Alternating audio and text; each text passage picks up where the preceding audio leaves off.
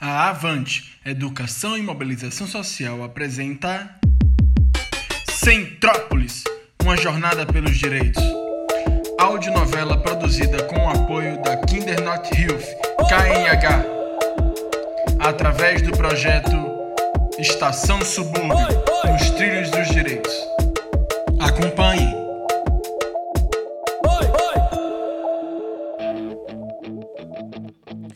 Episódio anterior, você ficou se perguntando o que tinha na mala que Dona Maricota deixou com Dona Joana para a Tina. E os dois estavam tentando invadir o gabinete da governadora. De repente, nessa situação, Guga percebeu que estava muito próximo de Tina e viu seu coração acelerar. Se aproximou ainda mais da garota e lhe deu um beijo. Envergonhada, Tina sorri abaixa a cabeça e se vira de costas, tentando se concentrar no plano que vinha a seguir. Eles então saem de trás da mesa, se esgueirando e seguem pelo resto do corredor, se encostando pela parede, para não serem vistos pelas câmeras. Então, finalmente, eles chegam até a porta do gabinete. Eles chutam a porta e invadem a sala. Ahá! Que bom! Os dois juntos! Melhor ainda, que falamos de uma vez só. Com sua licença, dona Diana, disse Guga à governadora, que estava surpresa com a invasão. Isso mesmo. Parece que vocês não estão se importando muito com o que está rolando, né? Sendo que Dona Joana me falou que já tinha avisado a você, senhor Jaime, há muito tempo. Agora, a amiga dela, minha avó, está bem doente. Então, eu resolvi vir aqui tentar resolver isso. E no caminho, descobri que as duas deixaram isso aqui para você. Uma mala? E o que tem nela? Desembucha, fedelha. Tina e Guga então começaram a abrir a mala para ver o que é que tinha dentro. Afinal, era surpresa para eles também. Bom, na mala tem um pote de doce de goiabada cascão, feito pela própria dona Maricota. Um estudo sobre longevidade saúde, redução de violência. Ai, era por isso que ela ficava observando as crianças da comunidade. Ela comparou as crianças de lá, de onde a gente mora, com as da cidade de Centrópolis, que não brincavam e que passavam a maior parte do tempo em casa sozinhas com outros adultos e, e que usavam telas dos smartphones, tablets, TVs e computadores. Nossa, a vovó pesquisava tudo isso? E essa caixa? Na caixa tem um lote de vacinas que elas duas juntas produziram. E olha só, tem um bilhete. As duas escreveram um bilhete ao prefeito e à governadora no dia que Tina saiu da casa de Dona Joana. Sim, mesmo doente, Dona Maricota se comunicava por telefone com Dona Joana, que a mantinha informada sobre as coisas que estavam acontecendo em Centrópolis. O bilhete explicava que a vacina era contra essa praga fortíssima que estava assolando os adultos e idosos de Centrópolis.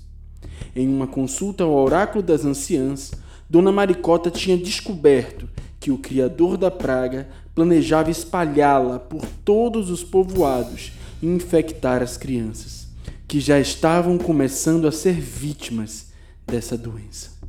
As duas anciãs resolveram batizar a doença como Cevite, a Síndrome do Excesso Viral Trabalhesco. É o quê? Doença do quê? Elas chamam de Cevite, a Síndrome do Excesso Viral Trabalhesco. Dona Joana já havia falado sobre isso comigo. Quanta bobagem! Quanta criatividade para dar um nome! A governadora, então, inicia a leitura do bilhete que acompanhava as vacinas. A prevenção para a doença seria a garantia dos direitos fundamentais e principalmente do direito a brincar na infância, além da manutenção de porções de brincadeiras diárias na vida adulta. A verdade é que a forma de adultecer em Centrópolis estava adoecida. Ah, Dona Joana me falou que a doença começa com tristeza por trabalhar demais e vai se agravando. Quanto mais trabalho em excesso, pior. Por isso, Até os profissionais de saúde estão sendo atingidos. Claro, né? Tanta demanda, eles estão sobrecarregados. Ela disse também que, que quando fica muito grave, a pessoa não consegue nem trabalhar e nem brincar. Perde o ânimo pela vida e cai em uma tristeza profunda, desenvolvendo aí os sintomas de tosse, espirro, dores de cabeça, febre alta. A governadora, assustada com tudo aquilo que ela está lendo, continua sua leitura. Doença causada pelo excesso de trabalho, falta de alegria e brincadeira. O famoso se levar a sério. Nos adultos, trazem todos os sintomas físicos, mas para as crianças é mortal. Nesse momento, os olhos de Tina começaram a brilhar e tudo começou a fazer ainda mais sentido. A sua avó a havia preparado exatamente para isso. E o dia finalmente chegou. Ela poderia colocar em prática toda a sua formação para ajudar outras pessoas e até mesmo salvar vidas. Seguindo todas as orientações de Dona Maricota, a governadora Diana decreta férias coletivas e isolamento social para que todos descansassem e tentassem evitar se contaminar com esse vírus. O prefeito Jaime estranhamente relutou, discordou, contra-argumentou e até se zangou. E ele saiu batendo o pé pela sala, corredor, até ser perdido de vista. Mas a decisão dela já estava tomada. Em paralelo ao decreto, Tina e Guga se apressaram para colocar em prática tudo o que as duas senhoras haviam planejado e puderam ampliar as propostas de solução do problema com o olhar particular das crianças. Sete meses se passaram e as crianças continuavam com um belo trabalho. De campanhas publicitárias informativas, cursos virtuais com vivências entre adultos e crianças e a criação de espaços comunitários do brincar.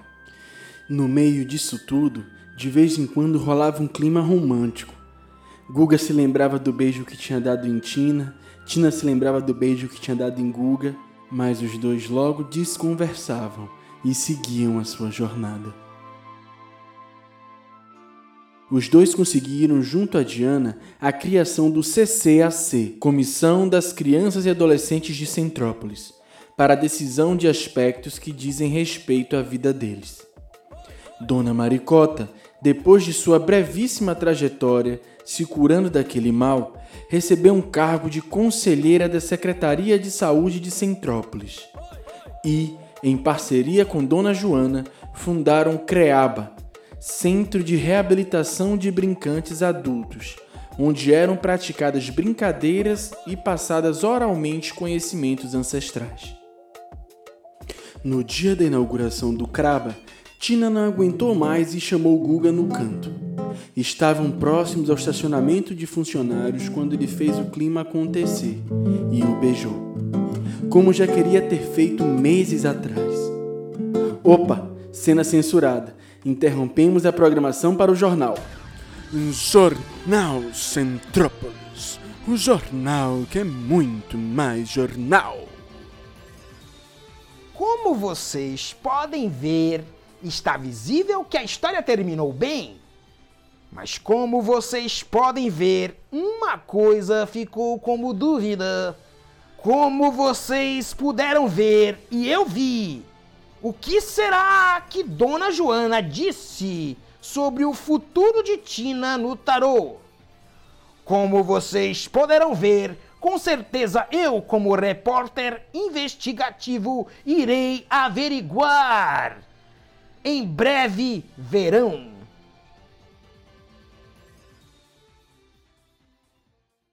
Pois é, pessoal. Esse segredo do tarô, o romance de Guga e Tina e o futuro de Centrópolis depois de todas essas ações. E tem mais. O que será que aconteceu com o prefeito? Vocês só ficarão sabendo na temporada 2 de Centrópolis. Aguardo vocês lá. Um grande abraço e até a próxima. A Avante Educação e Mobilização Social apresentou Centrópolis, uma jornada pelos direitos.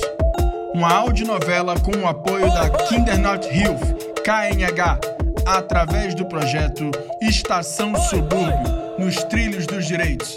Siga nossas redes sociais e acompanhe nosso site. Um abraço e até breve.